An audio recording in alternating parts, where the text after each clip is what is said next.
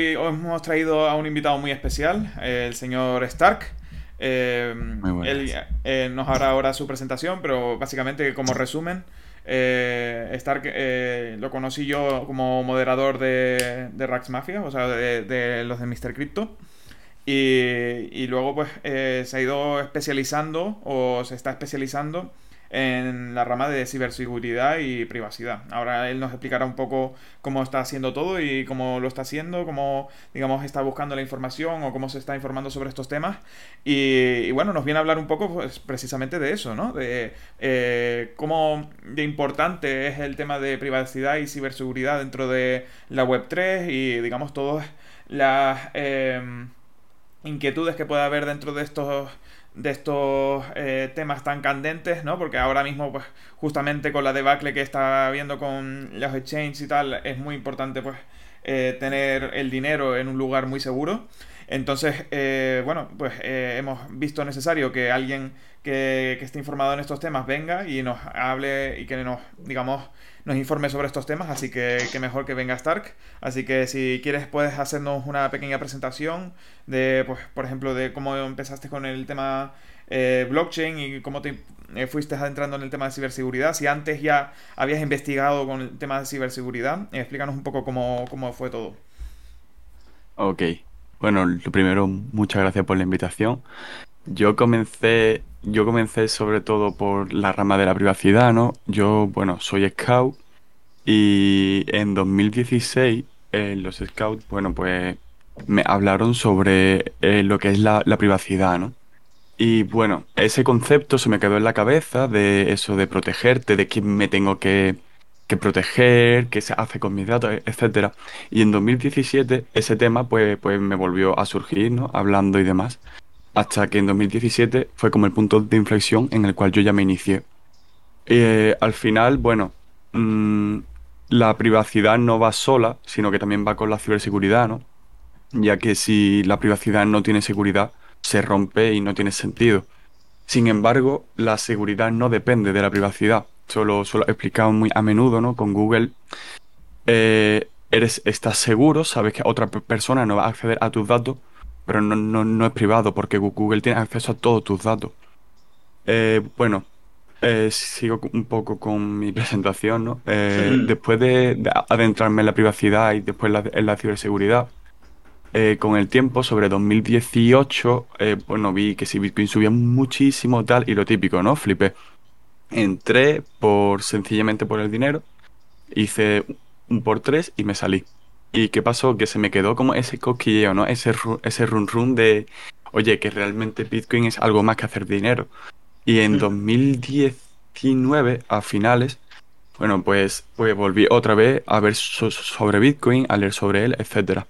Entonces, a principios de 2020, eh, cuando cayó Bitcoin muchísimo, no me acuerdo, o sea, ya no lo voy a encontrar nunca, pero vi en Twitter en su momento una publicación que hablaba de que Twitter, o sea, de que eh, Bitcoin tenía mucho valor.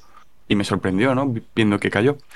Y entonces desde ahí fue que me interesé mucho más por, pues, por el tema de Bitcoin y, después por Web3.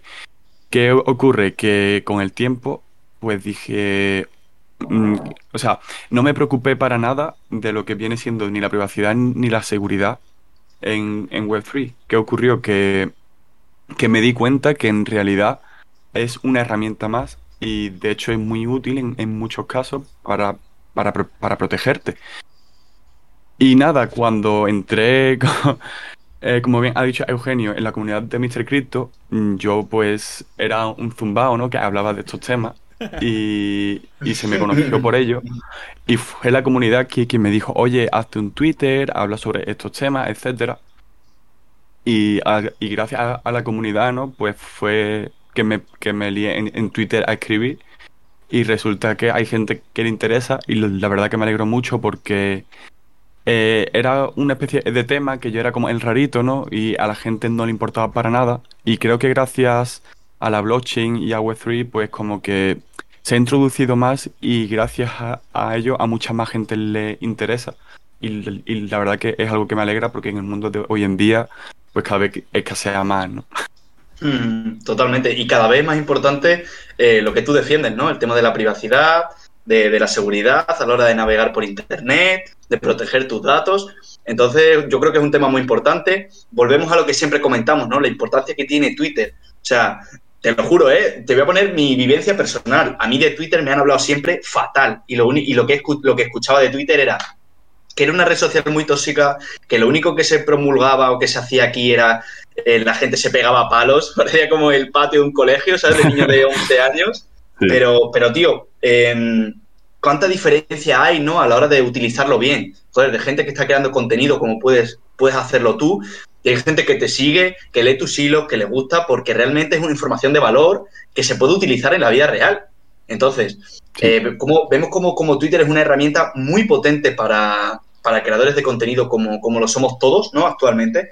Entonces, tío, mm. eh, la verdad es que hiciste muy bien adentrándote aquí y compartiendo todos los conocimientos que sabes, porque mm, a más de uno, incluyéndome a mí, nos hace falta una buena clase de privacidad para realmente entender qué se está haciendo con nuestros datos, porque aunque no se llegue a saber 100% qué pasa, yo a veces me pongo a pensar y digo, ¿dónde estarán mis datos? Es que tienen que estar en la oficina más recóndita de, las Filipinas o de cualquier país por ahí, ¿sabes? Que digo, joder, ¿qué estarán haciendo con él? ¿A quién se lo estarán vendiendo? Entonces, claro, em, yo creo que todos deberíamos, oye, concienciarnos un poquito y aprender sobre estos temas, que es importante para protegernos, ¿no? Y proteger la información, que creo que a día de hoy es lo más poderoso que hay la información. Total. Al final, las, empresas pagan un montón de dinero. O sea, la cantidad de dinero que se mueve eh, dentro del sector eh, por simplemente información es impresionante. Y como decía Stark, como que antes no nos preocupaba tanto porque pues simplemente, pues yo qué sé, eran los datos de pues eh, a qué le das me gusta a Instagram. Pero es que ahora que digamos que con la web 3 incluso hay dinero de por medio, pues ahora la gente como que se preocupa más.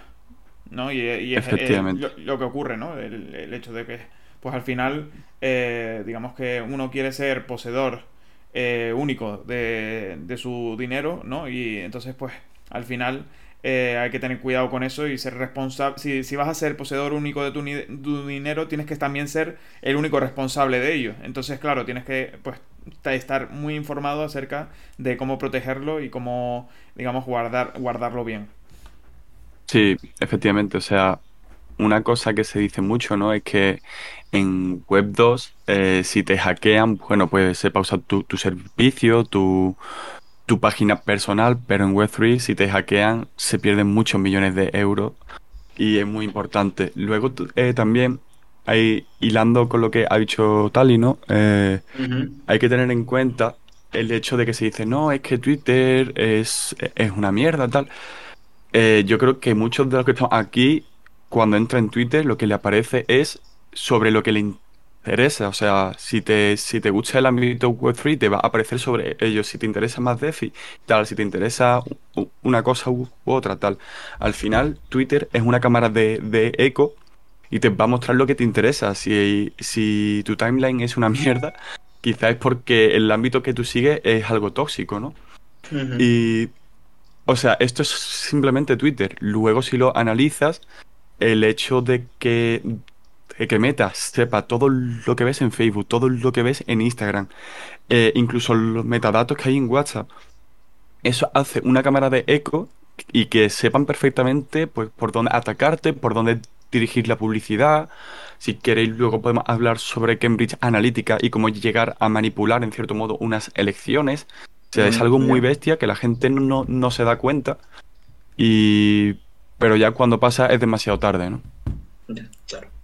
Bueno, al fin y al cabo, fíjate todos los datos que tienen que tener y, para, para, controlar, básicamente. Es que son capaces, es que Meta, eh, la gente no se equivoca cuando dice que es la persona más poderosa, de las más poderosas del mundo, porque es que puede mandar eh, información a cualquier persona que, utilice sus servicios, ¿no? Que haya tenido Facebook, que lo que sea, puede mandarle información, puede mandarle anuncios, publicidad, eh, cómo venderle, cómo, de qué manera, ¿no? Enviarle esa publicidad, eh, qué ponerle en mm. su feed para que sea más accesible o compre, ¿no?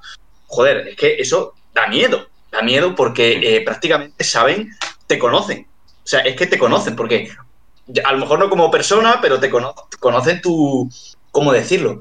tu manera de comportarte en las redes sociales. Entonces, claro, si, saben eso, es mucho, más, eh, mucho más probable que tú caigas en esa compra, ¿no? O en, ese, o en prestar esos datos, dar tus datos. Entonces, ojo, da, da, miedito, ¿eh? yo, quería, yo quería preguntarte, Stark, el tema de cómo te informas, ¿no? De cómo pues, formas acerca de esto y, digamos, cómo son tus expectativas a futuro acerca de pues, eh, profesionalizarte dentro de este, este sector o, qué planes tienes? De acuerdo. A ver, con respecto a informarme, en realidad no tengo un sitio fijo. O sea, no te puedo decir un foro, un no sé qué. O sea, no tengo un sitio fijo. Sencillamente, lo único que hago es leer y sacar mis propias conclusiones por lo general, ¿no? Eh, sí es verdad que en Web3 en muchos casos, gracias a Twitter, eh, está mucho más mascadito, ¿no?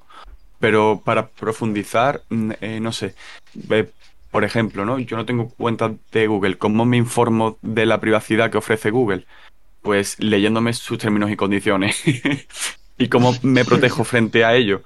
Pues aceptándolo o no aceptándolo y, bueno, en, Web3, ¿no? Pues que si cae no que etcétera, etcétera. Eh, luego, pues como digo, que me interesa algo, pues quizá pues me tiro una semana, un mes o varios meses, pues, pues buscando sobre ese algo en montones de portales diferentes y yo pues contrasto la, información que me llega de distintas fuentes y ya yo decido pues cómo se ejecuta algo, cómo mm, me prevengo de algo, cómo funciona X o Y.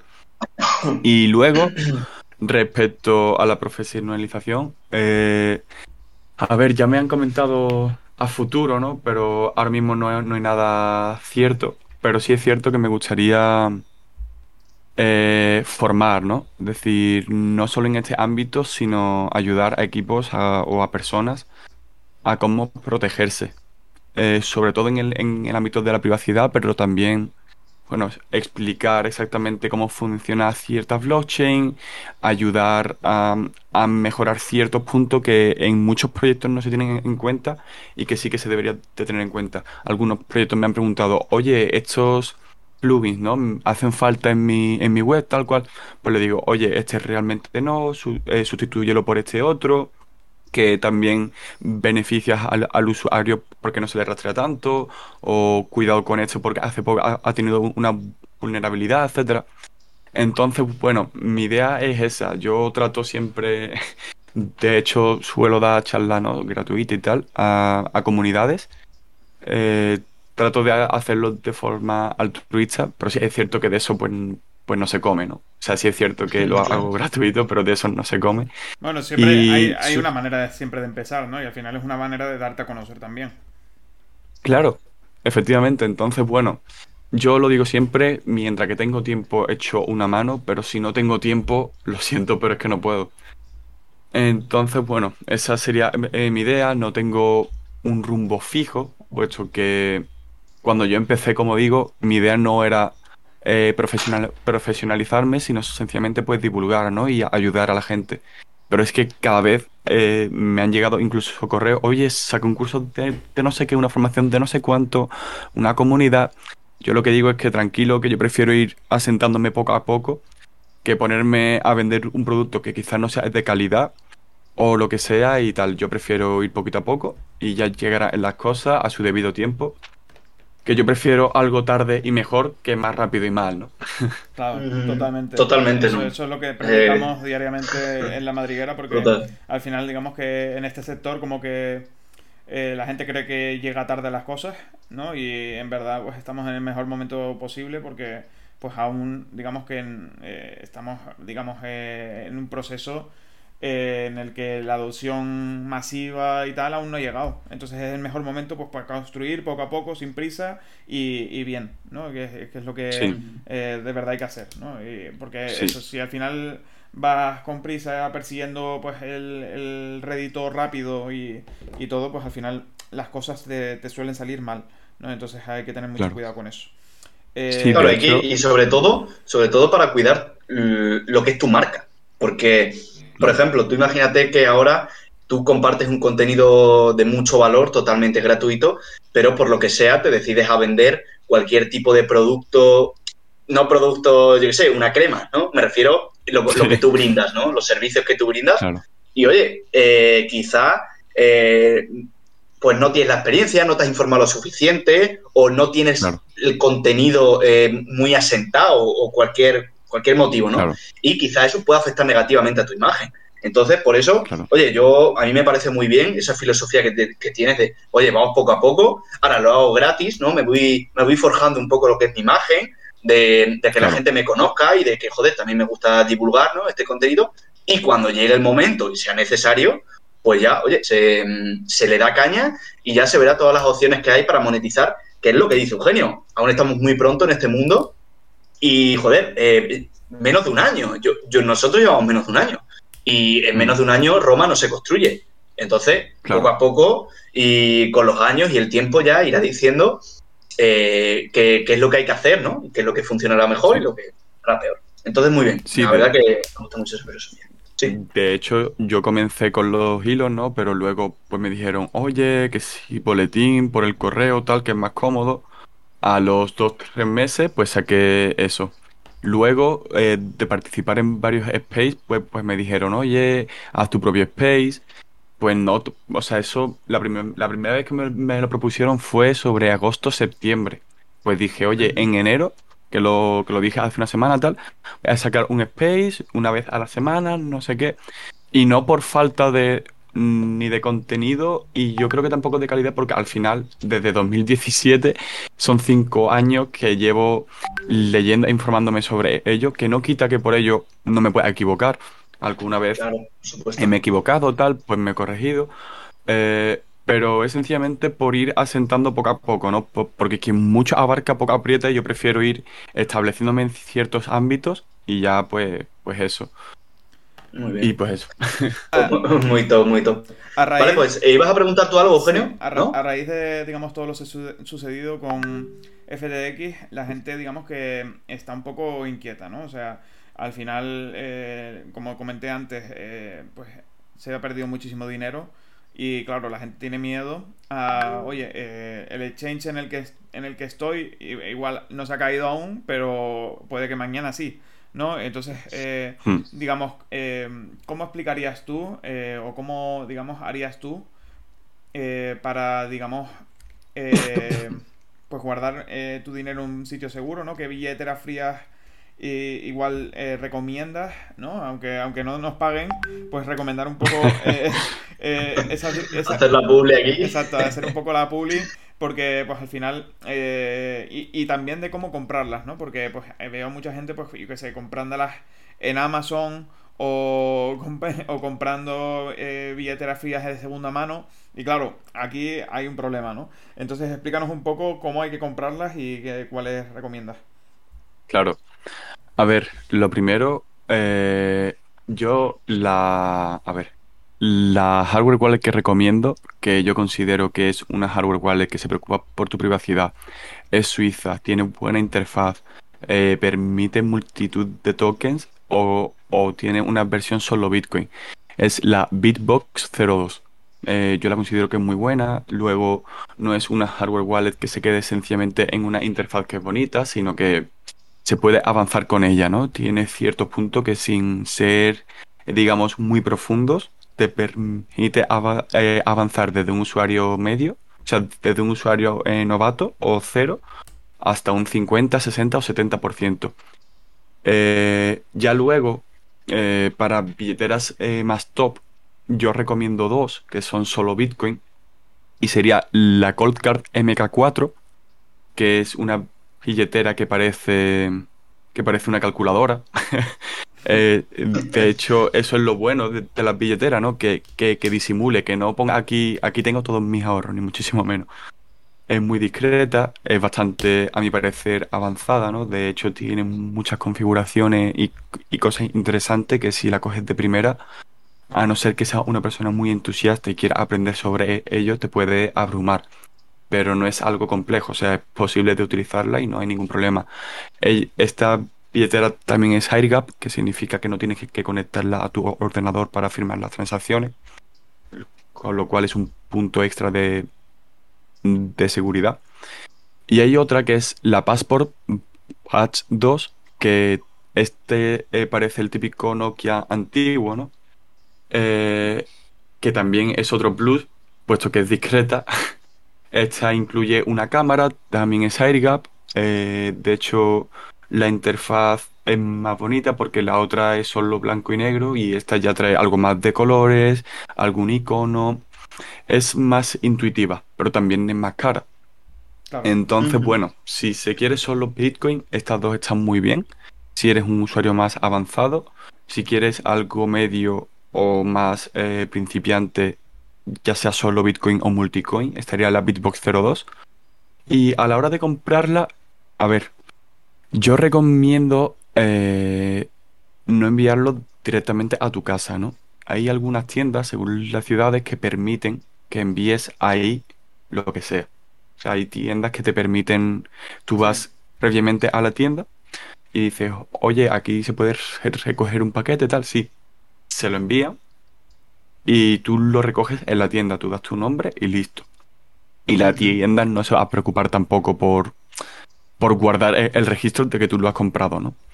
O también hay otra opción que sería el, lo típico de tu abuela o la amiga de tu abuela, ¿no? que, que, que, claro, entre los hijos y nietos hay tantas posibilidades de que alguien lo haya comprado que bueno. Sí, sí. Y claro, eso para protegerte, ¿no? Para proteger tu identidad. ¿Te, imaginas? le, metes en un lío a la amiga de tu abuela. Sí, sí, sí. Le metes en un lío que tiene a la Interpol en su casa al día siguiente. No, en principio sería eso. y si no quieres comprometer a tu abuela, pues, pues la abuela de un, de un buen amigo y listo.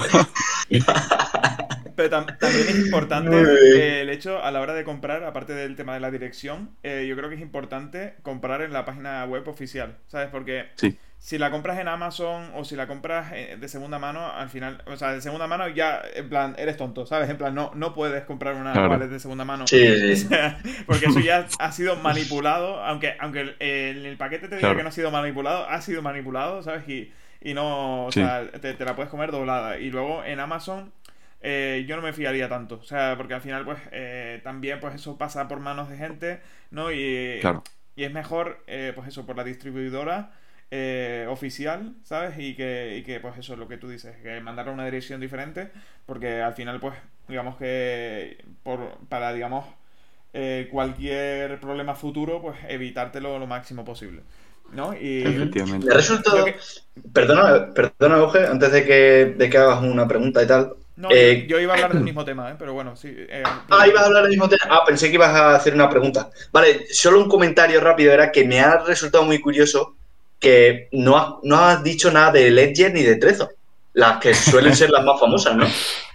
Sí, efectivamente. Yo, solo escucho, yo, solo escucho, esa, porque la que has dicho, yo de sincero no la he escuchado en mi vida. yo me voy a tener que volver a ver el vídeo, ¿eh? Para apuntármela.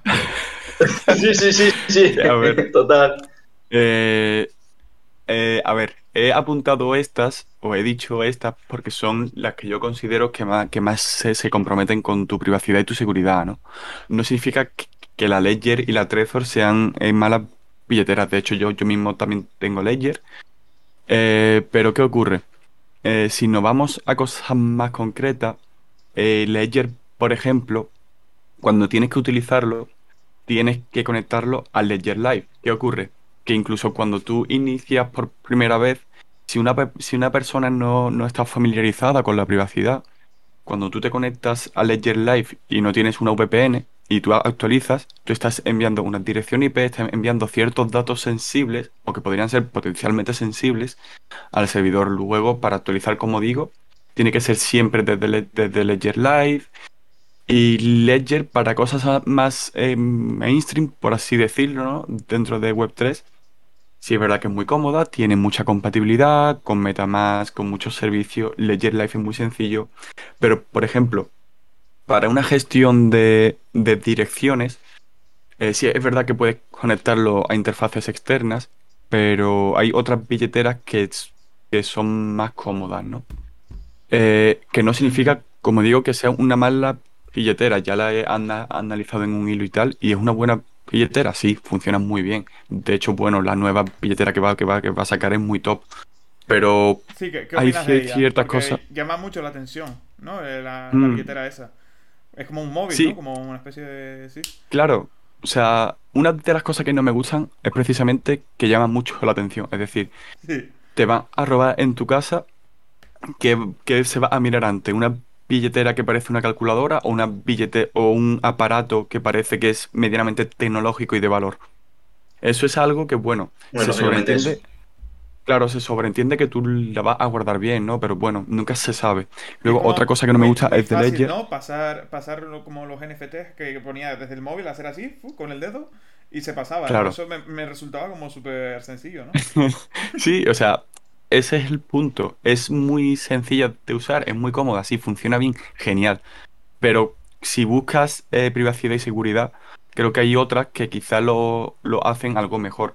Por, ejemplo, Ledger no ofrece soporte Tor para que cuando tú te conectes a la blockchain, eh, te conectes anónimamente, ¿no? O sea, sino que tienes que pasar a través de ciertos nodos, en fin.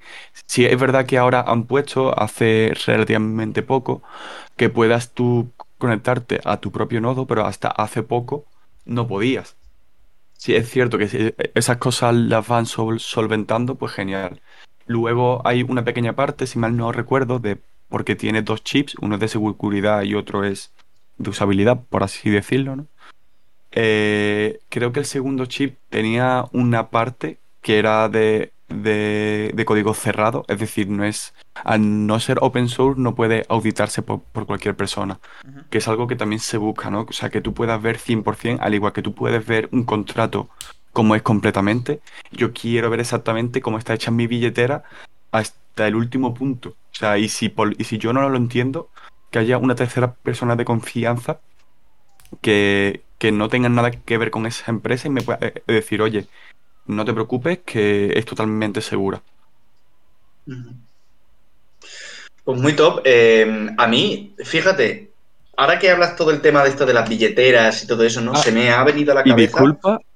Sí. Eh, disculpa que se me ha olvidado decir que, que Trezor, un handicap que, a mi parecer tiene, es que, bueno, eh, los de Kraken, el, equipo de Kraken del Exchange, su laboratorio consiguió eh, romper la seguridad de la Trezor T y de la Trezor One en 15 minutos.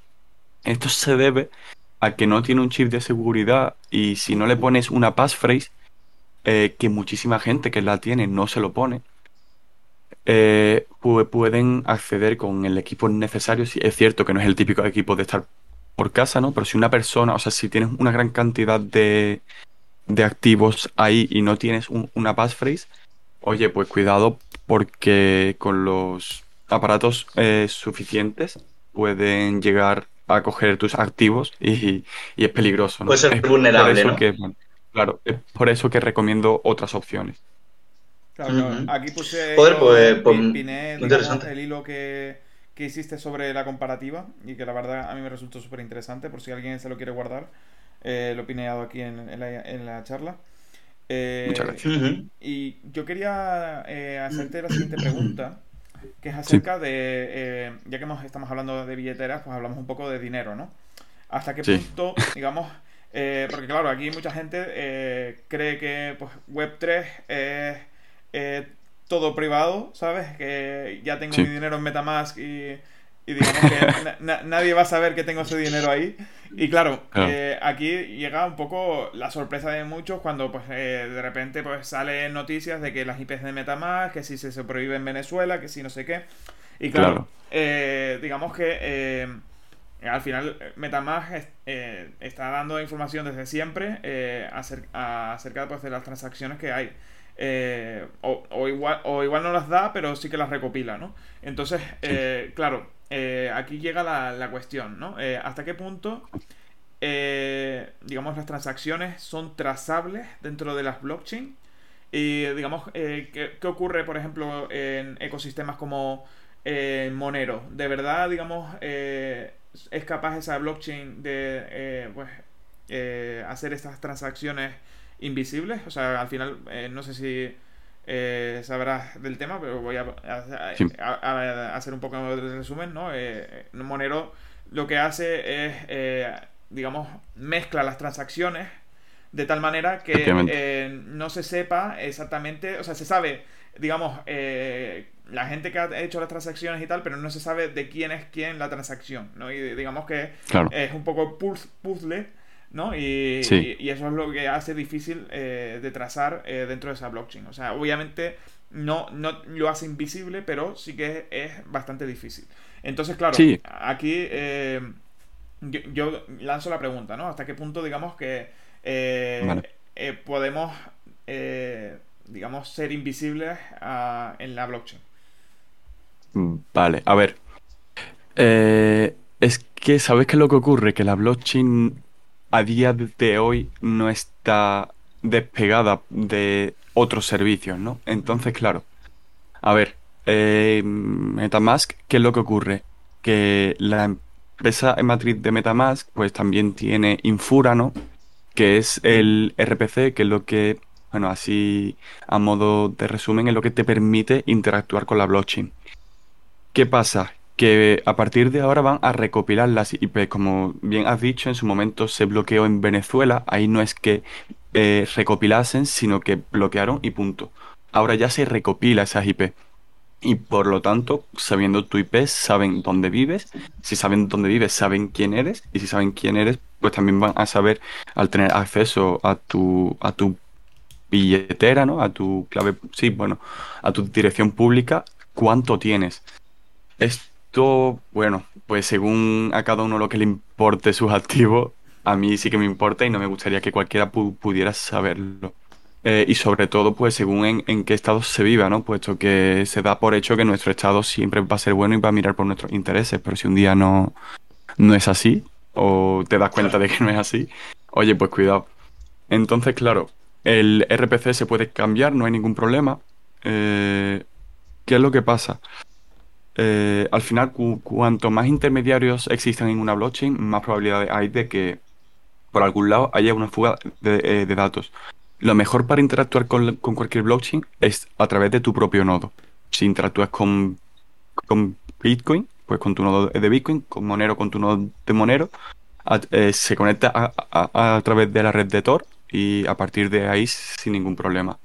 ¿Qué ocurre? Que si luego tus si luego tus activos tienen eh, KIC, pues qué sentido tiene, ¿no? O sea, son muchísimas cosas que hay, que tener en cuenta. Luego, si resulta que has mirado tu billetera a través de, de yo qué sé, de Polygon Scan, ¿no? Eh, han mirado cuánto tienes en Polygon, tus activos no tienen ni KIC y tu, y tu, y tu nodo está a, través de la red eh, de Tor. Pero no utilizas una VPN y resulta que has mirado cada 2x3 a los pocos segundos de una transacción en Polygon Scan eh, cuánto activo hay en esa cuenta. Pues gracias a tu IP saben que tú has eh, mirado esa cuenta y se puede llegar a asociar a ti. Eso es donde queda registrado en un nodo de un tercero. Es por ello que lo suyo es tener tu propio nodo y acceder a la blockchain desde tu propio nodo. Luego, eh, con respecto a Monero, efectivamente, como has dicho, eh, funciona, ¿no? Se dice que es como el anillo de hmm. Monero, que pues sencillamente, si hay seis personas que envían activos y seis personas que lo reciben, esos activos se mezclan y no, y no se sabe ni qué cantidad ni a qué dirección se ha enviado. Es suficiente según cómo se haga. Y es que, claro, si, por ejemplo, ¿no? tú envías 10 millones de euros a, de Bitcoin a Monero, de Monero a Monero y de Monero a Bitcoin. Y esto se hace en 10 minutos. Oye, pues ¿cuántas personas van a enviar 10 millones en ese corto plazo eh, de tiempo tal? Al final eso es rastreable.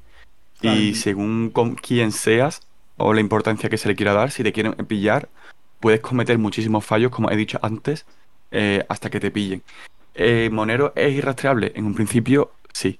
O sea, si se cometen fallos y te, y te pillan, no es por el o sea, no es por el no es culpa de Monero, ¿no? De Monero, efectivamente. sino porque tú has sido muy cantoso. Efectivamente, como he dicho antes, si, si tú proteges tu privacidad muchísimo, pero luego te conectas a un nodo externo para ver tus activos, ya la has cagado. Ya pueden tener eh, información sobre ti. De hecho, hay una empresa que se llama Chain Analysis, o Chainalysis, eh, que, básicamente muchas veces para rastrear algo en la blockchain lo hacen fuera de ella, ¿no? Y son capaces, a través de los pequeños datos que vamos eh, eh, dando, son capaces de, llegar a rastrearte. O sea, es muy bestia como lo pueden llegar a hacer. Y con el suficiente dinero e interés te pillan. O sea, mm. para ser. O sea, ser privado se puede. Ser anónimo tienes que interactuar muy poco, porque al final cuanta más interacciones, más posibilidades de, dejar rastro y fuga eh, de datos hay. Y tienes que tener un equipo totalmente, solamente dedicado a ello. A mí lo que me, lo que me, me da de pensar al escucharte es decir, eh, realmente te ponen las cosas muy difíciles para, para no dar tus datos. Muy, muy difíciles. O sea, eh, hay muy poca educación acerca de esto, al menos que yo sepa, me refiero. Eh, yo creo que la gente no está del todo concienciada eh, de todos estos problemas, ¿no? Si lo quieres ver de esta manera. Entonces, claro, aquí es la pregunta. ¿Cuánto valen tus datos, no? ¿Qué valor le das a tus datos? Oye, si, si tú, a ti te importa muchísimo que nadie tenga tus datos, ser totalmente privado y anónimo, ¿no? ¿Qué estás dispuesto a hacer para ello? Porque hay gente que no está dispuesta a hacer todo eso. Simple, ya no solo porque mm, diga, joder, qué pereza. No, es que no lo sabe.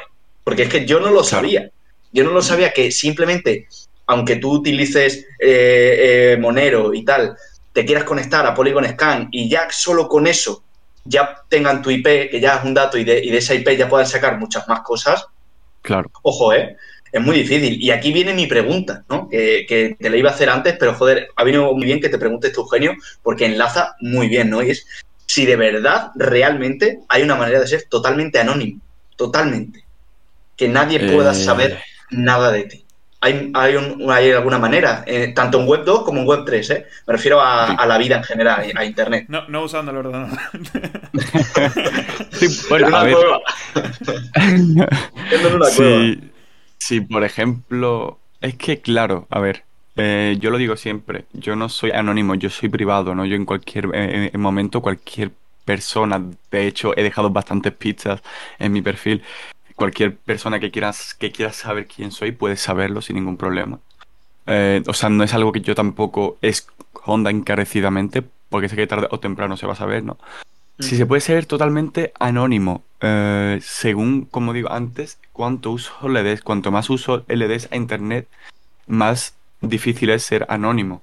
Si te mueves muy poco, más difícil es ser anónimo. O sea, eh, ¿se puede ser anónimo? Sí. O sea, yo puedo comprar un ordenador en China sin ningún tipo de KC en un rastro, luego viajar a, cualquier sitio, ¿no? A cualquier isla, me conecto a internet a través de Tor, me abro una cuenta en Twitter y publico algo. Ok, ahí soy anónimo, nadie va a saber quién soy, ¿de acuerdo? Pero luego voy a publicar solo un tweet, ¿no? Lo más lógico es que tú publiques muchos tweets y que te muevas de esos sitios, que navegues en otros sitios. Entonces, claro, a partir de ahí se van dejando rastros. Un ejemplo muy claro, ¿no? El, bueno, en su momento se creó Silk Road, que en la Deep Web, ¿no? O en la Dark Web, pues básicamente fue un sitio en el 2013 o 2011, no me acuerdo ahora exactamente, no me acuerdo, pero sí, por esas fechas, eh, cuando Bitcoin pues valía muy poco, eh, tú podías comprar droga a través de ese portal y se hizo muy, muy, muy popular. Eh, y la gente pues se utilizaba Bitcoin, no se sabía quién compraba porque Bitcoin se compraba sin KZ, de hecho en algunas páginas te regalaban incluso Bitcoin, ¿no? O sea, tú entrabas en una página y te decía 5 eh, Bitcoins si te registras, tal, quien pudiera. Ojalá ahora. ¿Qué ocurre? Que a ese chico, a, pesar de que su portal estaba en internet, o sea, en internet no, en la red eh, de Tor, eh, de que nunca dio ningún dato suyo, él sencillamente creó, creó ese portal, ¿no? Eh, fueron eh, capaces de encontrarlo. ¿Y cómo se hizo? Bueno, ellos, ah, o sea, el FBI aseguró que, fueron eh, capaces de romper la red de Tor. Esto no se sabe a ciencia cierta. Hay quien dice que sí, que ya está roto, que se puede conseguir. Hay quien dice que no es posible. Hay una discusión con respecto a si es posible, sí, pero como digo, se suele hacer mucho apoyo en cosas que hay por fuera, ¿no? Por ejemplo, en un portal que había sobre Bitcoin en su momento, eh, hubo una persona que poco antes de que saliese Silk Road, pues preguntó, oye, ¿cómo puedo crear un portal eh, de pagos que utilice Bitcoin? A través de, esos hilos se unió, ¿no? Él no utilizó VPN o, fue de las pocas personas que en su momento que lo preguntó, se pudo llegar a rastrear y por lo tanto saber quién era, etcétera, etcétera. Entonces, como digo, eh, la privacidad o el anonimato no se consigue con un clic en, un sitio. Hay que, hay que generar un, ámbito enorme. Y con respecto al anonimato, no es solo crear un hábito, sino que hay que darle muy poco uso. O sea, crear un perfil anónimo 100%, yo lo considero, y, y funcional, ¿no? Yo lo considero casi una utopía. O sea, mm. totalmente imposible. Eh, muy claro, de hoy. Eso sí es posible. A día de hoy, realmente ser anónimo, si es que vives en la, para todo, ¿no? Necesita las redes sociales. ¿Y tú crees que. ¿Y tú crees que entidades como Hacienda eh, tienen los eh, recursos suficientes para ir rastreando una, una por una transacción de, la blockchain? ¿O, ¿O crees que, digamos que al final esto se va a democratizar un poco y, digamos, eh, eh, ¿cómo decirlo de manera que tampoco suene en plan ilusión fiscal, no sé qué? Dilo, no, sí, a ver, la, la, ilusión fiscal es legal, lo que es ilegal es la evasión, o sea, no, no, sin problema. Me, refiero a que, eh, digamos que tú crees que Hacienda en algún momento va a decir, oye, digamos que no podemos con esto, ¿sabes? Eh, al final, eh, muchos recursos, ¿o crees que incluso invertirán mucho más capital en, contratar a más gente especializada en, transacciones de cartera? ¿O, cómo crees que va a ser todo? Pues yo creo que no le hace falta a Hacienda eh, casi ni tener recursos. O sea, tienen dinero y contacto, que es lo único que le hace falta, ¿no? Tú ten en cuenta que cuántas personas conoce que no utilice un exchange y gestione sus activos de forma que no se le pueda llegar a trazar, muy poca. O sea, es casi nulo. Y una vez más, Hacienda nos va a gastar montones de recursos en saber quién soy y que tengo muy poquito, ¿no? De lo que puede representar su poder recaudatorio. Lo que se va a preocupar es, no, que Bitcoin o la cripto son muy malas, tal. Cuando vea que si llega a ese punto que no puede eh, controlarlo, lo único que va a hacer es que hay para todo el mundo e información a través de Exchange, etcétera. Y la gente va, o sea, el grosso de la población cuando entre va a entrar a través de bancos tradicionales o de exchange. Y, esos exchanges estarán pues todos regulados y tendrán que enviar información. O sea, no, es, es, muy triste, pero va a ser así y la privacidad estará aún más jodida. ¿Y por qué? Si, por ejemplo, en mi grupo de, de amigos, ¿no? Supongamos que somos cinco. Uno no utiliza cripto, yo la utilizo de forma privada y tres están totalmente eh, expuestos, ¿no? De quiénes son, etcétera. En el momento que yo interactúe con ellos tres, ya se crea una... ¿Cómo te digo? Un patrón. Eh, claro, efectivamente. Entonces, claro, es muy jodido. O sea, personas que puedan interactuar con, eh, con ellos, entre ellos tres, más yo, ¿cuántas personas hay? Es muy poca. Se reduce a, muchísim, a muchísima la probabilidad de que tú puedas escapar, ¿no? Entonces, aunque yo defiendo ya, ya ni tu amigo te va a poder hacer visum, ¿sabes? claro, claro, o sea, entonces es muy jodido. Yo, yo sé que soy que, se está luchando contra Goliath, pero bueno, mientras que se mientras que se pueda resistir, aquí estoy, ¿sabes? Por supuesto, eso por supuesto. Se puede dar caña y, y, trabajo. ¿Tú crees que va a haber un, un rincón, eh, digamos, donde va a haber de verdad, digamos, una... Eh, en plan, aunque digamos que haya una regulación, etcétera, etcétera, ¿tú crees que habrá, un rincón en la blockchain donde haya gente que de verdad, digamos, haya conseguido pues tener eh, ese dinero sin sin KYC, ¿no? Y digamos que pueda aprovechar, ¿no? Este, eh, digamos, la, la, privacidad de la blockchain que puede, pues, eh, eso, redes como Monero, etcétera, etcétera, que pueden, digamos, eh, facilitar esto.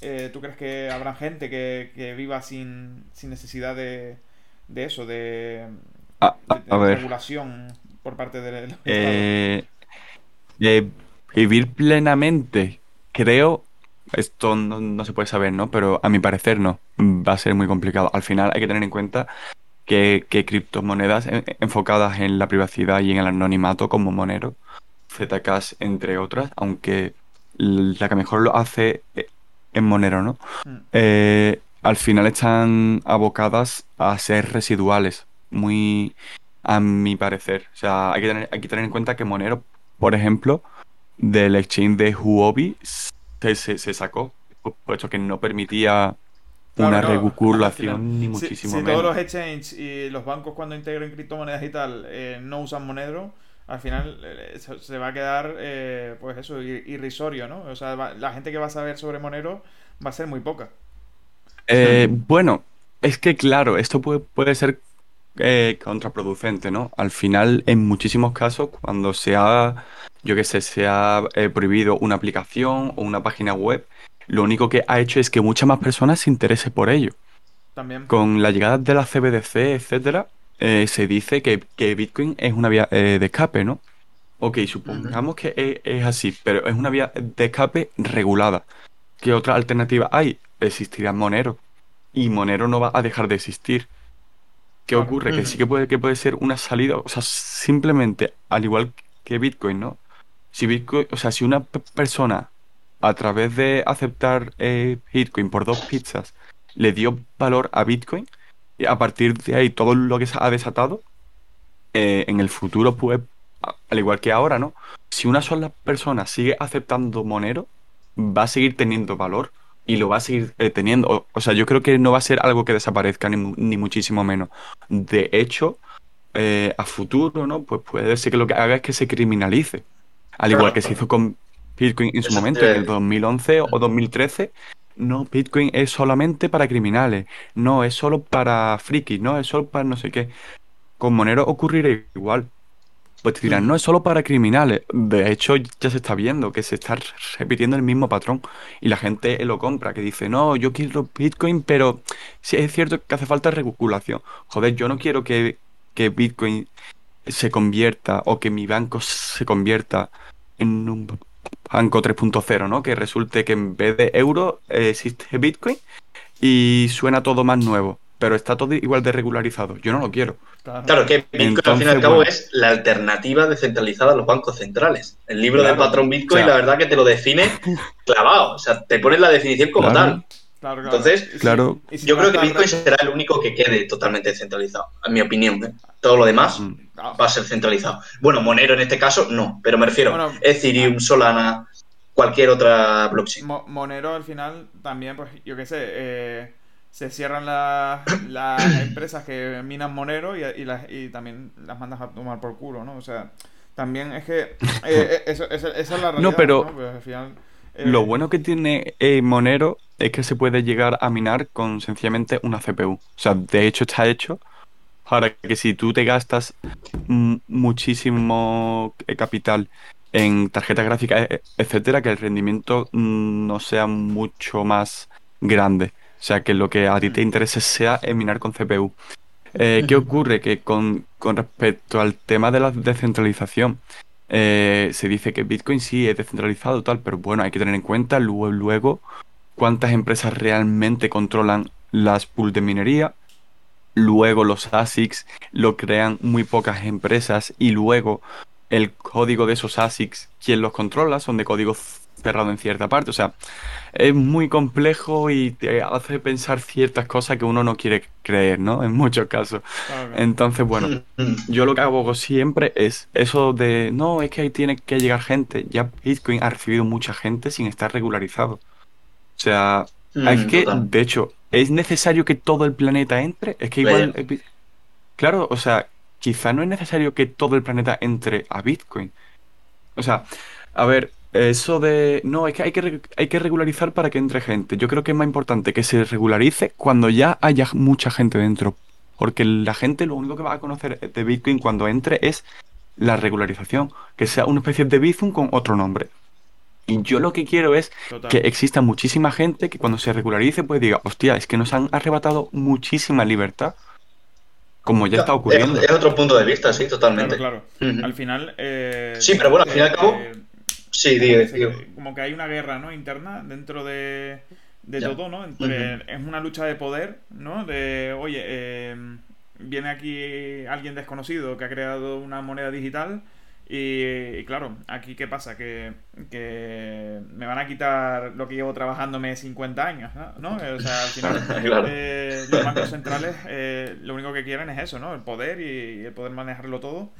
Eh, Al final, y centralizarlo todo, ¿no? eso se llama así. Eso, velar por su propia privacidad, pero también, coño, o sea, uno también quiere que los demás tengan cierta libertad, ¿no? Al final uno se frustra, ¿no? Mm. Porque, porque eh, esa es la realidad, o sea, uno no quiere que la gente, o sea, los estados se aprovechen de, de las personas que, que, son vulnerables y que no tienen tiempo o que no les ha resultado interesante el tema de la blockchain, ¿no? Y que de repente, pues, van, a ser regulados prácticamente día a día eh, lo que ganan, en dónde lo gastan. Eh, y oye, si, si tengo que prohibirte eh, gastar más dinero en X cosas, te lo prohíbo porque es malo para el medio ambiente o por cualquier cosa así que se te ocurra, ¿sabes? O, o porque ya eh, tienes no sé cuántas deudas que tienes que pagar, no sé qué, entonces no puedes pagar esto, ¿sabes? Al final es una excusa para, digamos, poder controlar más a la población, ¿no? Que sí es verdad que evitas otras cosas como, por ejemplo, eh, tema de el, narcocapitalismo o, o sea, perdón, me, me he equivocado de término, sino de, el narcotráfico, perdón.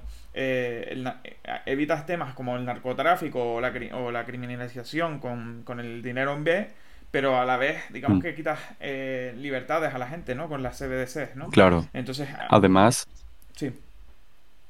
no, que por ejemplo con la hipervigilancia ocurre exactamente igual. O sea, se escudan, esto lo desveló Snowden en su momento, hay un documental muy bueno, eh, curiosamente en Amazon Prime no, pero lo podéis ver sin que sea en una plataforma centralizada o, o bueno, que no sea Amazon. Eh, hay un documental que se llama Snowden eh, y él pues, pues reveló que es, o sea, el miedo que se le genera a la gente, ¿no? O sea, para combatir el terrorismo, ¿qué hicieron? Espían a toda la población mundial. Eso evita el el terrorismo no, pero ya controlan, o por lo menos saben por dónde y cómo dirigir a toda la población. Que quizás tus datos no interesan exactamente como individuo, que también sí te hace muy poderoso. Pero el colectivo sí que interesa muchísimo. Eh, porque el colectivo sí que es poderoso. Tú quizás individualmente no, o todavía no, pero el colectivo sí que lo es. Entonces, claro, eh, te das cuenta que siempre se ataca al miedo. Al final, eh, Bitcoin, ¿qué es lo que viene a ser? Un intercambio P2P entre una persona y otra, sin ningún tipo de intermediario. Si pones un exchange, te quedas con los bancos de toda la vida. O sea, eh, es una pena, pero al final todas eh, las causas, o sea, no son los Bitcoin, a medida que entra gente, su inicio, o sea, su, su, su base se diluye, ¿no? sus principios.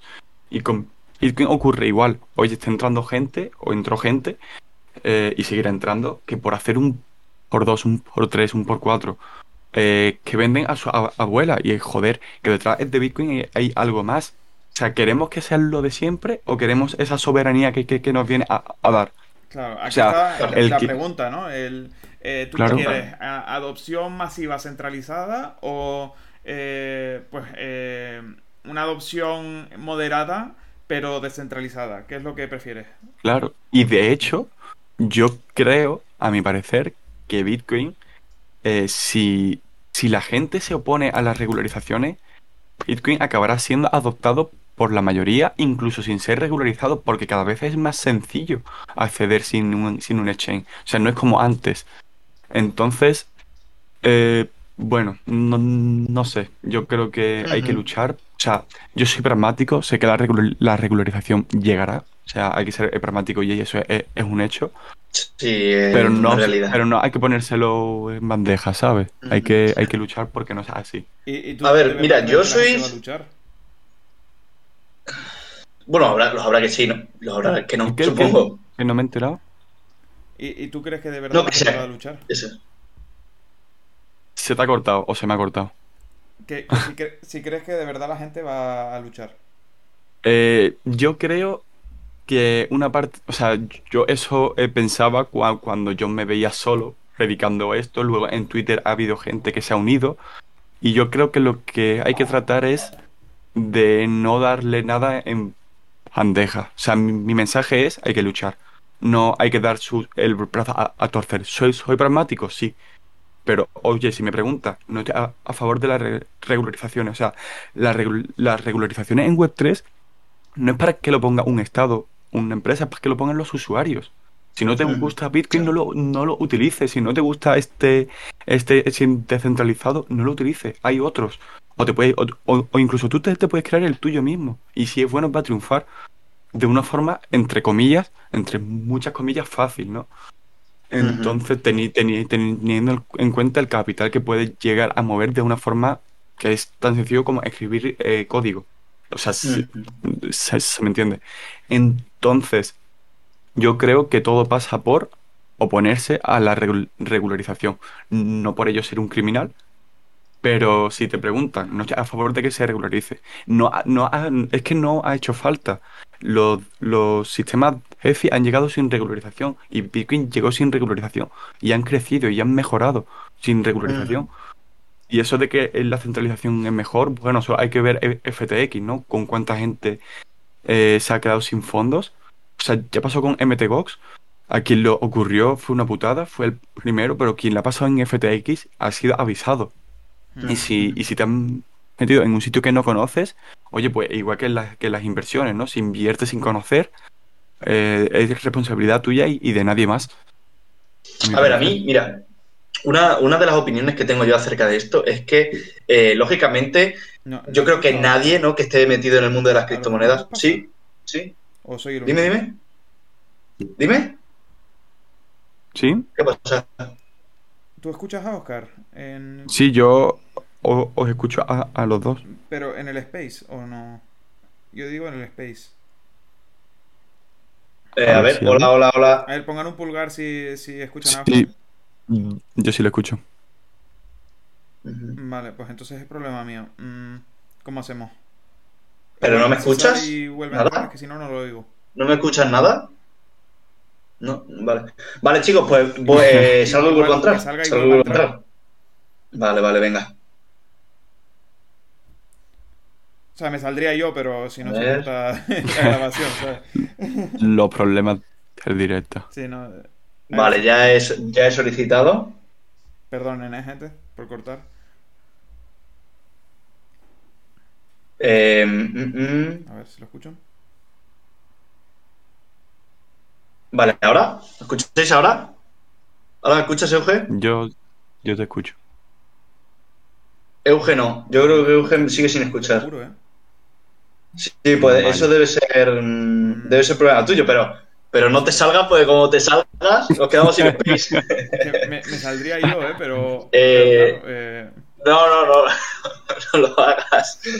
No lo hagas, que si no. Escucha, eh, hacemos una cosa. ¿Por qué no conectas el audio del, del PC y me escuchas por el PC? La cámara, pero no sé qué estás diciendo. Eh, díselo tú, Star, que ¿por qué no conectas el audio del PC? Eh. Eugenio, que dice que sencillamente que conectes el audio del PC para por lo menos eh, pues... Claro, pero el audio se repite aquí. Para que me pueda escuchar. Claro. Probablemente que son ¿qué pasa? Claro. Mm, mm. Eso ya no hay cómo solucionarlo. A ver, ¿sabes lo que pasa? Que no podemos salir porque el audio se sale por... Claro. Y, y, no va por todo de nuevo.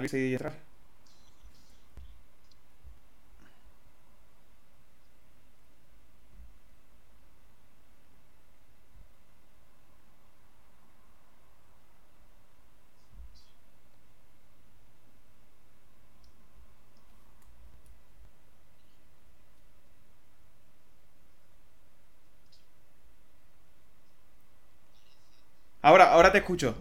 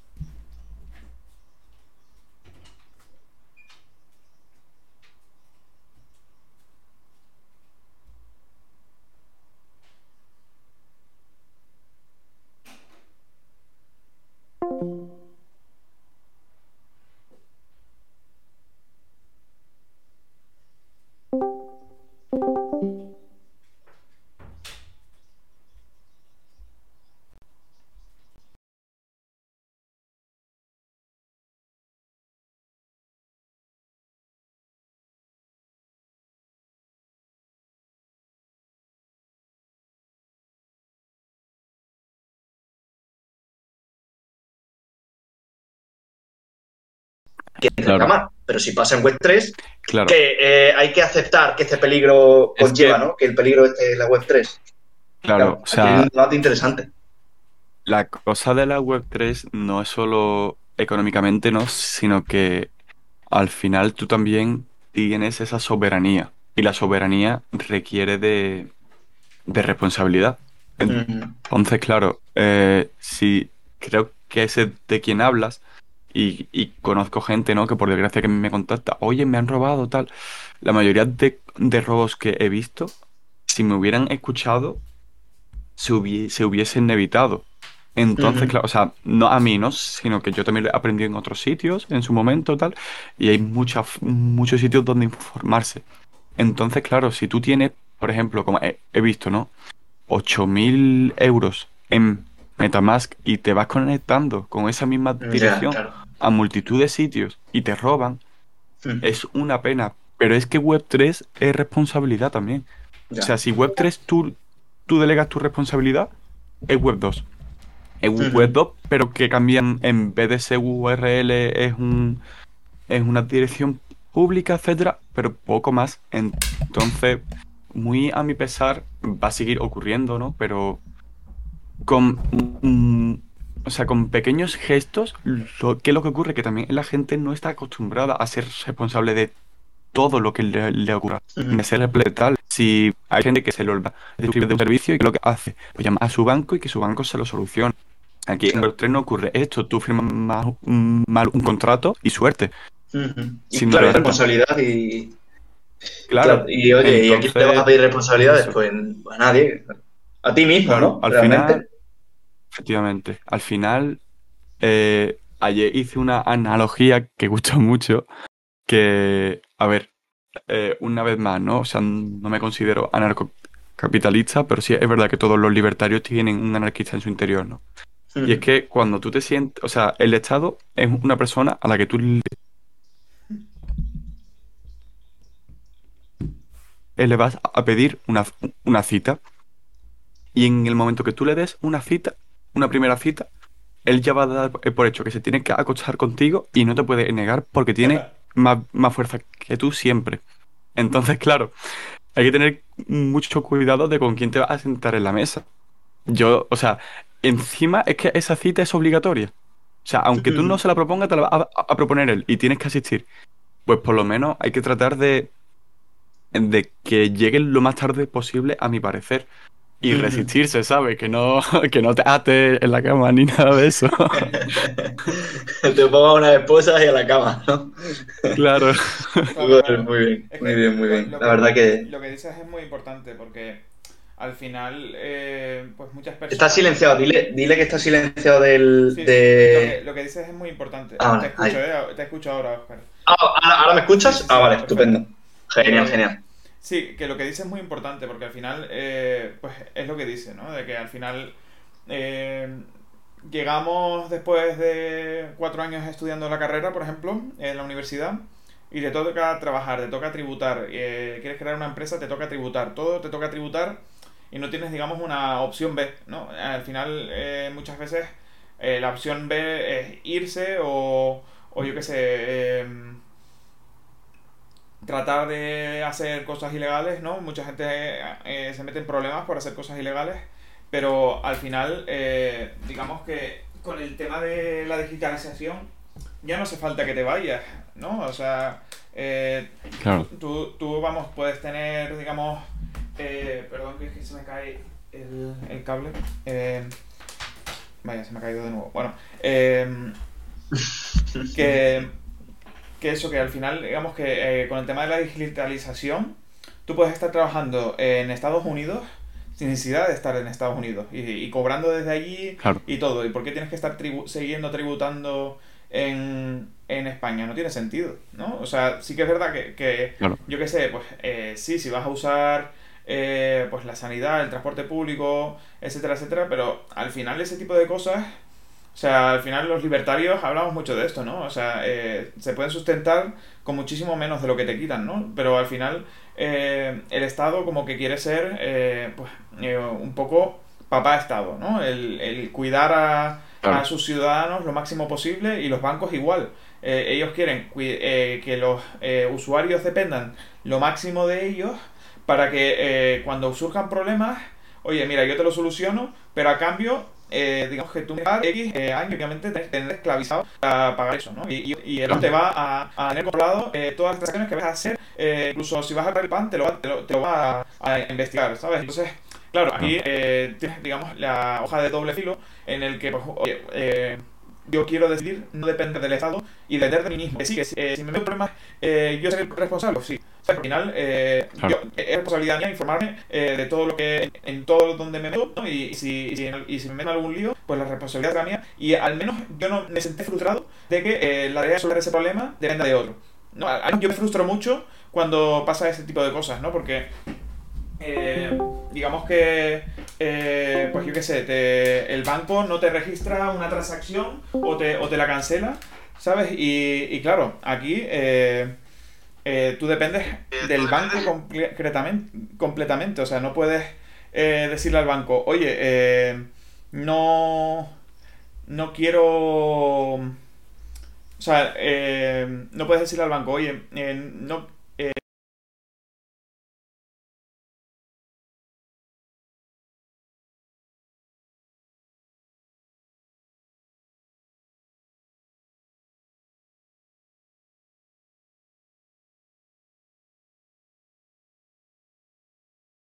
Eh, esta transacción la firmé y mira, la, tienes aquí en, eh, digamos, seleccionada eh, dentro de la blockchain. No, no puedes decírselo. Al final, dependes completamente de lo que te diga el banco y, yo creo que eso ya, digamos, ha pasado de moda, entre comillas, ¿no? Uno no puede depender de eso. Claro, de hecho, yo lo que digo siempre es que Monero es una especie de cash, pero en la web. Y si lo pensáis, o sea, yo creo que una persona que realmente se preocupe, se preocupe por la privacidad, incluso un buen libertario, tiene que usar cash siempre. Y tiene una explicación. Y es que, o sea, ¿por, qué quieren ahora quieren cargarse el cash? No lo pueden controlar. O sea, sí, pueden emitir su. O sea, pueden controlar su emisión. Pero no a dónde va, cuánto te va a durar, cuánto tienes. O sea, eso no pueden controlarlo ni muchísimo menos. ¿Qué pasa ahora? Llegan las CBDC, eh, con las CBDC también se van a quitar incluso a bancos intermediarios. Eh, ¿Cuál va a ser la alternativa? Eh, Bitcoin con KIC a la CBDC, a un sistema el cual va a saber hasta mm, tu talla de, calzon, de calzoncillo, o sea, absolutamente todo. ¿Cuál es, cuál es la, la, excusa, no? No, es que con la CBDC, o sea, sí, con el dinero en efectivo hay mucha gente que no va a poder blanquear eh, dinero. Ya, pues si ese fuese el, objetivo, no seguirían existiendo paraísos fiscales y, y bancos con, con, con secreto eh, bancario, que es lo que ocurre. Que ellos lo que quieren es que el, el de la población, la clase media, esté totalmente expuesta, porque el rico, rico, rico de verdad, ese, a ese no les va a importar lo más mínimo, o sea, sí le puede, le puede afectar levemente, pero, mm, o sea, es que ni a los políticos. Pero a quien va a afectar es a, la clase media. Y con la excusa de no, es que vamos a recaudar un poquitito más de los ricos. Ok. Pues a costa de eso estamos toda la, población totalmente pendido. Y si la, y si la contraparte o lo que va a luchar contra eso son las criptomonedas con KIC, que sepan quién eres, qué envía, cuánto, tal. Eh, porque encima en la blockchain queda todo registrado. Pues ya me dirás tú hacia dónde vamos. es, una lástima, pero es así. Eh, y si luego entramos... Sí. Sí, no, sigue, sigue, sí, perdón, que te, que, te corte sin querer. No, que, que si luego ya nos ponemos a ver, como os he comentado al principio, ¿no? La cantidad de información, o sea, si ya Twitter es capaz de manipularte a través de anuncios, de lo que te muestra, si nos vamos a Google, a Facebook, Facebook tiene eh, eh, perfiles incluso de personas que no utilizan Facebook. O sea, es bestial. O sea, mm. si, si cuando nos damos cuenta que, con el escándalo de Cambridge Analytica, ¿no?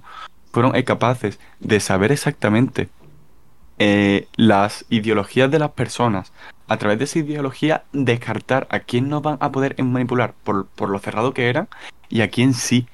Y exactamente, incluso gente imparcial que ni siquiera iba a, votar, animarla por sencillamente cómo le mostraba en los posts, cómo le mostraba en los anuncios. etcétera, etcétera.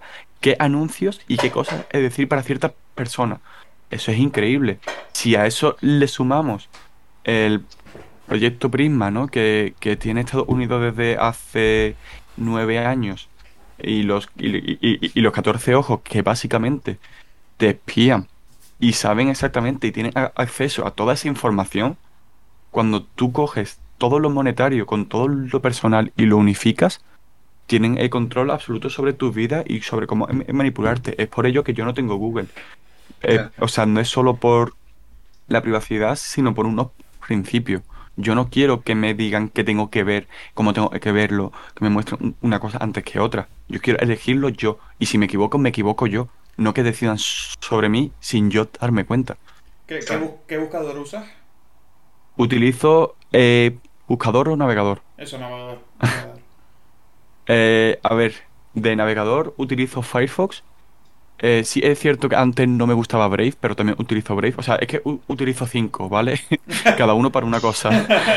Eh, a ver, utilizo Brave, utilizo Firefox, utilizo Chromium, que es un Google Chromium, que es pues básicamente Google Chrome sin Google. utilizo LibreWolf, que es una versión más dura de Firefox, y utilizo Tor. Eh, cada uno para una cosa diferente. Yo recomiendo, por, por lo menos para el grueso de los usuarios, que lo particionen de dos formas y que sea eh, lo, más común no suele ser Brave, pues bueno, que, utilicen eh, Brave para las cosas personales y luego que utilicen Firefox solamente para cosas web 3, para tus billeteras, para tus para tus cosas solo en la blockchain.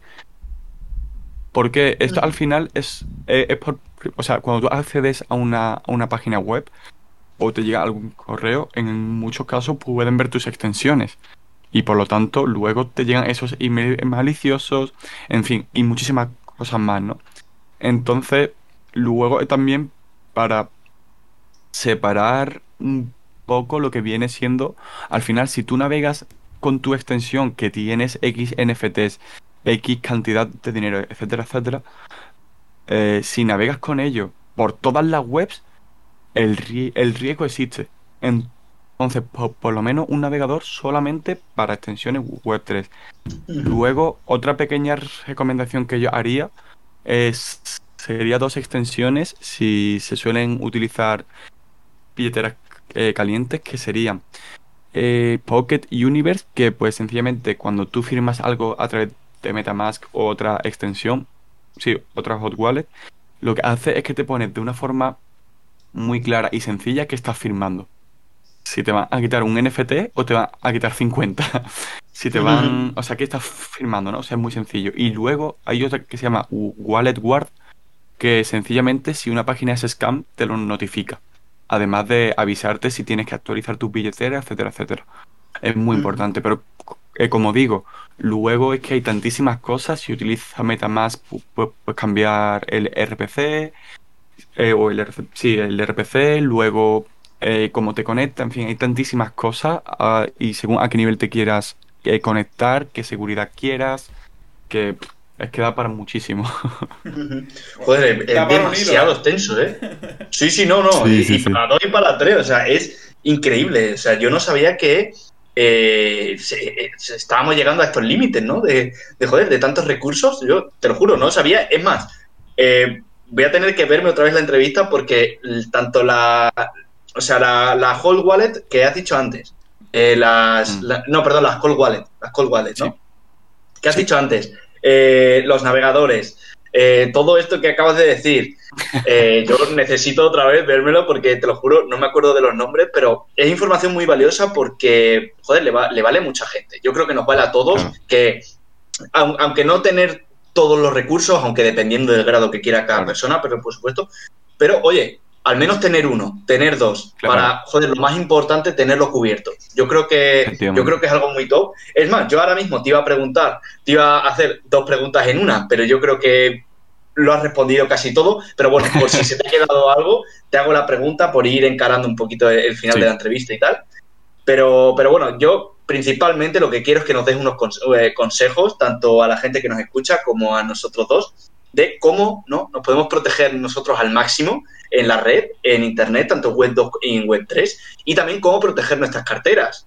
Es decir, cómo, cómo mantenernos a salvo.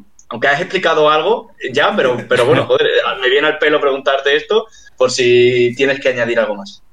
De acuerdo. A ver, lo primero que yo recomendaría es una contraseña fuerte. Esto es primordial. El reutilizar la contraseña nunca es viable. Es por ello que yo recomiendo eh, utilizar gestor de contraseña. Existirían dos que son los más cómodos y privados, que sería mm, eh, Bitwarden y, y KeePass. Ambos están muy bien, pero sí es, cierto que Bitwarden es más amigable con todo tipo de usuarios. Es, por ello que lo recomiendo. Pero contraseñas, Luego, contraseñas de, digamos, de, de, cuentas, ¿no? De, sí. si vas a entrar a, a YouTube, ¿no? Eh, la cuenta Efectivamente. de Google, o, así, no te refieres. No, no, no la, la, llave secreta mejor tenerla en papel o... No, no, no, Las llaves secretas siempre en físico, si está en aluminio o, o metal eh, mejor. ¿Cómo, cómo, cómo? Eso, eso no lo sabía yo. ¿Cómo? A ver. Sí, o sea... Para que no se deteriore o, cómo. Sí, o, sea, hay gente que se, que se dedica a grabarlo de distintas formas y hay servicios como, a ver un segundo, creo que lo tenía aquí, que se llamaba, un momento, por aquí. ¿Y por, eh, qué es eso? Eh, CryptoSteel, que sencillamente es para tú, cuando te guardas tu, tu frase semilla, te lo guardas en... en ¡Ay, coño! ¿Cómo se dice? Este, este material. ¿El qué? Eh, ¿En papel dices? ¿O, cuando te lo graban en, metal? Sí, no, o sea, CryptoSteel es, es de metal. ¿Qué es lo que ocurre? Que te llega esta billetera, tú eliges exactamente las eh, letritas que tú quieres y lo guardas. ¿Qué ocurre? Que es a prueba de fuego hasta cierta temperatura y de agua. Está muy bien. Si luego además eh, no lo guardas en tu propia casa, mejor que mejor. Eh, luego, eh, como iba diciendo, el 2FA que es muy típico, ¿no? Esto de tú pones tu contraseña y, luego te envía un SMS. Bueno, esto es preferible a no tener nada, sí. Pero si en vez de el, SMS puedes utilizarlo por aplicación, mejor todavía. Es una aplicación, ¿no? Eh, yo recomiendo AEGIS. y, si, y si eres de iPhone, Raibo que sencillamente eh, cada, no sé si era 30 segundos, pues te genera un nuevo código. Y por lo tanto, es más seguro que, que por SMS, puesto que por SMS puedes hacerte pues la típica técnica del SIM swapping, ¿no? Que cojan un duplicado de tarjeta y te roben ese factor de autenticación. Luego, eh, recomiendo siempre, como he dicho, ¿no? Utilizar por lo menos dos navegadores, no cinco a lo mejor, ¿no? Pero con dos se va bien. Al final, no es, eh, Metamask no es algo que utilices eh, cada dos por tres, no hay ningún problema. Luego, yo también utilizo.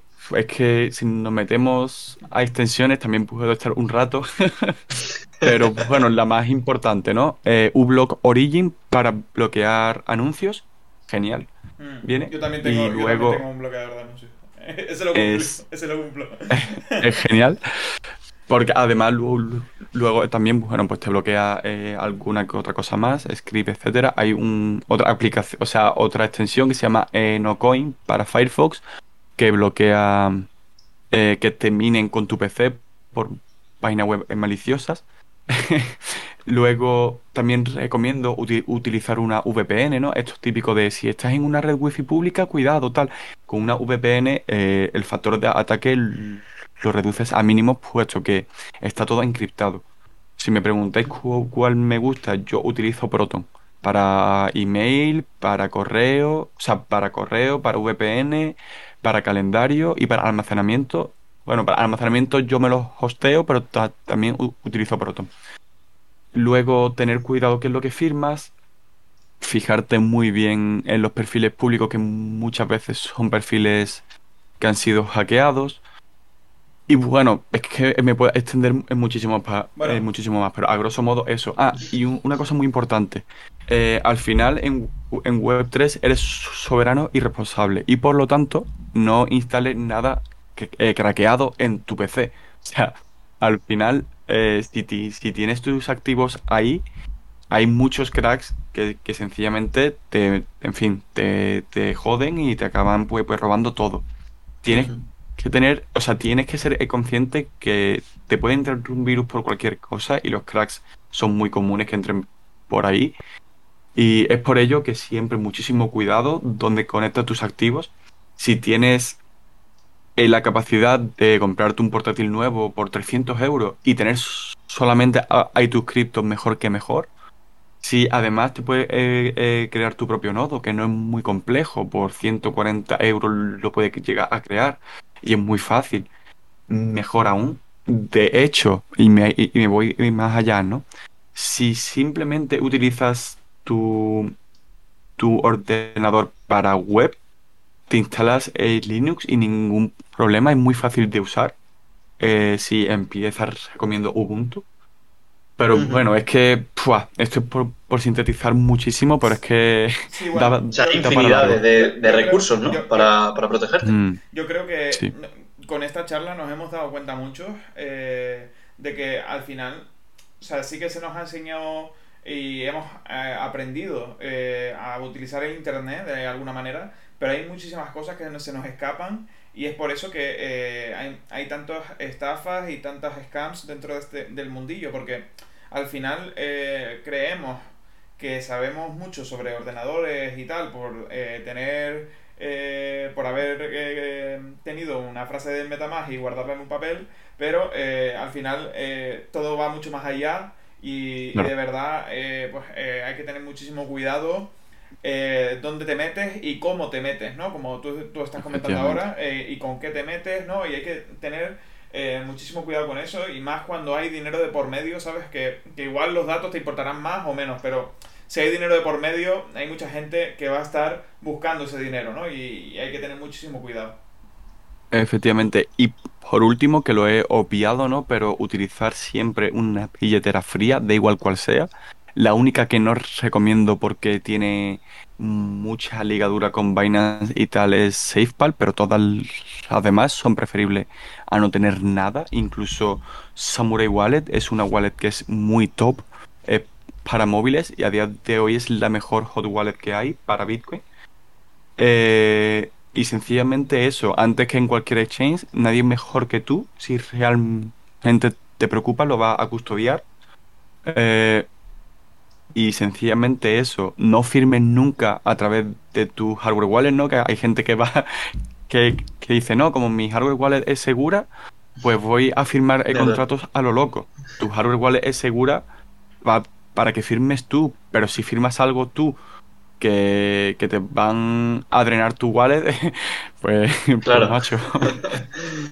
El problema de la, de, la, de la wallet no es, es tuyo. Claro, efectivamente. Por último, ¿qué opinas de las wallets que, o sea, no sé si, eh, o sea, tienen 24 frases, eh, o sea, palabras, ¿no? O sea, 24... Entonces, eh, hay wallets que tienen, en vez de 24, 25, en plan, además de las 24, una más en donde digamos que eh, hay como una segunda capa en donde de verdad tendría que estar el dinero, ¿no? Eh, en la, primera hay, digamos, un dinero residual para dar el pego, ¿sabes? Por si te roban. Y, luego hay una, una, número 25 que si la abres, pues tendría que haber más dinero, ¿no? En ese... Sí, eso está en la mayoría de, de hardware wallets, está en un montón de hot wallets. Es una una passphrase que es un extra que tú añades y es una seguridad extra que como digo es muy necesaria es lo que comenté antes es de Trezor no si en Trezor tú no pones una passphrase tu Trezor es inseguro es obligatorio en, en otras en otras hardware wallets quizás eh, no tanto pero siempre es recomendable esa palabra extra ya que hay 24 pues una 25 que no supone ningún inconveniente y es un plus de seguridad que hay, que tener muy en cuenta. De hecho, yo recomendaría que esa ni se apuntase y que sea la única que tú memorices. Y sin esa 25 no puedes acceder a tu wallet original o, o, más segura. lo, ideal es que memorices todas, ¿no? Eso sería lo ideal. No, hombre, sí, pero a ver, sí, Sí, Menudo lío pero, macho. Sí, pero, si luego, si luego pero tú te chocas... apuntado en algún sitio, claro, obviamente. Claro, O sea, si luego tú te chocas, ¿qué ocurre? Quizás lo suyo es memorizar una y a lo mejor a tu padre y a tu madre, o la mitad a tu padre y la mitad a tu madre, o bueno, hay diversas formas de hacerlo y que entre ellos dos no sepan que eh, uno sabe la otra, etcétera.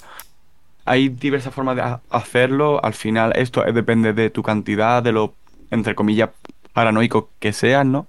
Y de cómo quieras protegerte.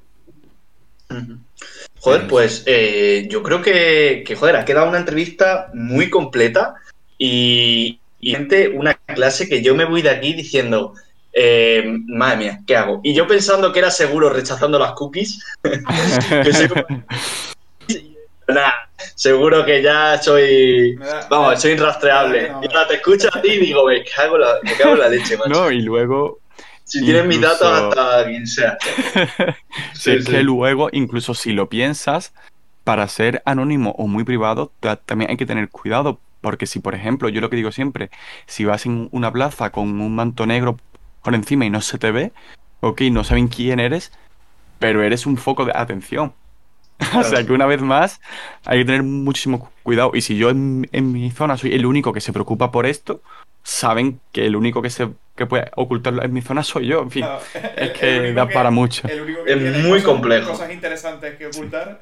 efectivamente, efectivamente. Si tienes cosas que ocultar, no, no, lo aparentes, ¿no? cierto, gente, Si, no lo han visto, tenéis aquí pineado en la entrevista lo de los POAPs que lo opiné hace tiempo, pero si alguien no lo ha visto. También tenéis el, hilo de Stark de las hard wallets, que es súper interesante, que lo hemos abordado un poco aquí en la entrevista. Y, eso, eh, la verdad que muchísimas gracias por haber venido. O sea, y dedicarnos un trocito de, tu tiempo, que al final es lo más valioso que tenemos. Y, y, nada, eso, invitadísimo para las próximas entrevistas, por supuesto. Muchísimas gracias y un, un placer el haber estado aquí y cualquier duda o lo que necesitéis, pues aquí me tenéis. Bueno, y también, sobre todo, eh, dar las gracias a la, a la gente, ¿no? Que, que, joder, que siempre está aquí escuchándonos y que veo muchas caras conocidas y siempre están aquí a pie de cañón escuchando las entrevistas y luego nos dicen que les gusta y que, joder, eso nos da ánimos tanto a Eugenio como a mí y, al entrevistado, eh, por supuesto, a, a, seguir trayendo contenido, a seguir trayendo a, a, los mejores que podamos.